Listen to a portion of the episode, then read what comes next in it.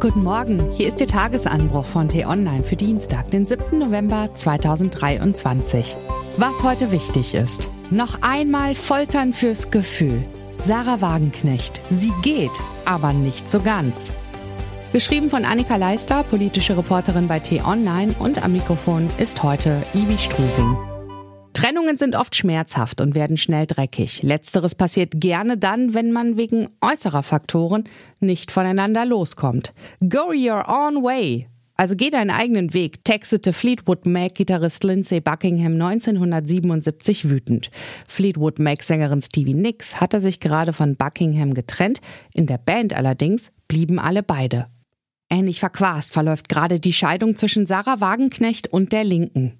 Das politische Duo Infernale hat sich nach Jahren der Verletzung endlich offiziell getrennt, aber kommt doch nicht so richtig voneinander los. Der Grund? Seit Jahren kritisiert Wagenknecht die Linke. Seit Monaten torpediert sie sie öffentlich.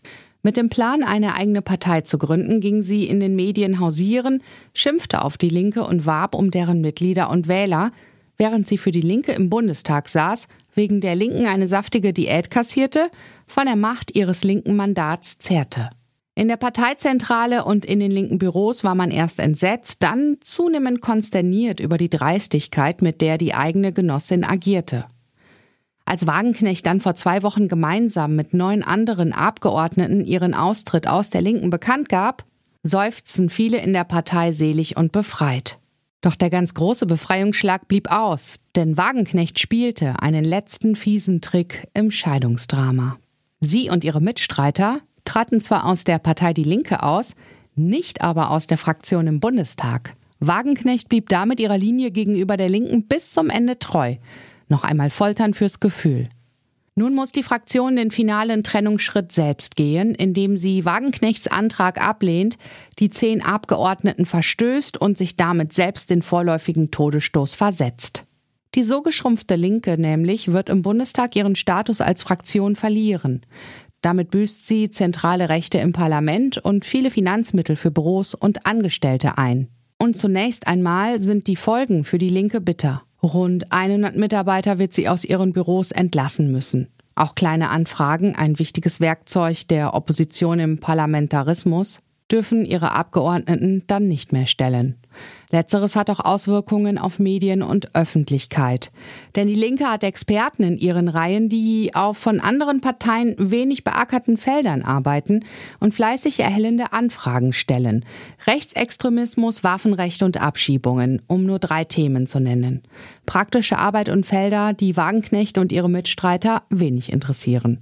Trotz aller negativer Konsequenzen, die Restlinke hat endgültig die Nase voll von Wagenknecht. Sie will die Trennung nun rigoros vollziehen.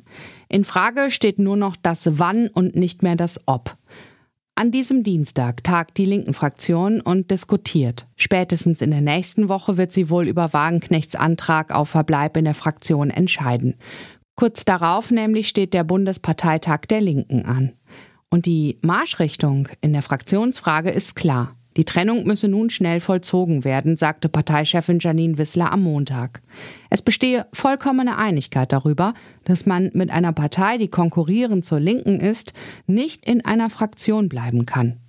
Als Gruppe also soll es weitergehen für die Linke im Bundestag. Und auch sonst bemüht sich die Partei nach vorne zu blicken.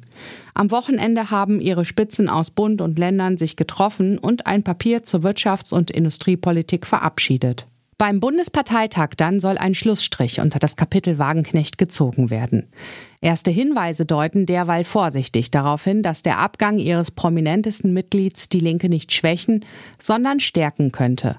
An der Basis gab es in den vergangenen Wochen Bewegung. Allerdings, so die linken Spitze, seien mehr Menschen in die Partei eingetreten oder zurückgekehrt als ausgetreten. Zweitens und mindestens ebenso wichtig, in den Umfragen, in denen als neue Option das Bündnis Sarah Wagenknecht angeboten wird, hat die Linke bisher keinen Prozentpunkt an ihre ehemalige Mitstreiterin abtreten müssen. Für Fleetwood Mac wurde das aus Trennungsschmerz geborene Album, auf dem sich Go Your Own Way findet, zu einem ihrer größten Hits. Ganz so groß dürfte der Erfolg der Linken nach der Scheidung von Wagenknecht zwar nicht ausfallen, das politische Ende aber muss für sie nicht zwangsläufig folgen.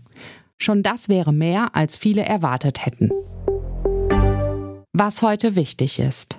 In Tokio kommt Außenministerin Annalena Baerbock mit ihren Amtskollegen aus den G7-Ländern zusammen. Hauptthemen werden dabei der Kampf Israels gegen die Hamas sowie der Ukraine gegen Russland sein. In Berlin diskutieren Wirtschaftsminister Robert Habeck und Finanzminister Christian Lindner hingegen ab 9 Uhr auf einem Gipfel mit der Maschinenbaubranche. In Leipzig beginnt um 9 Uhr der Prozess gegen Gil Ofarim. Der Musiker hatte im Oktober 2021 in einem Video, das viral ging, Antisemitismusvorwürfe gegen ein Leipziger Hotel erhoben. Nach Einschätzung der Staatsanwaltschaft allerdings hat sich der Vorfall nicht so zugetragen. Ofarim muss sich nun wegen falscher Verdächtigung und Verleumdung vor Gericht verantworten. Das war der T-Online-Tagesanbruch, produziert vom Podcast Radio Detektor FM. Vielen Dank fürs Zuhören, bis morgen und tschüss.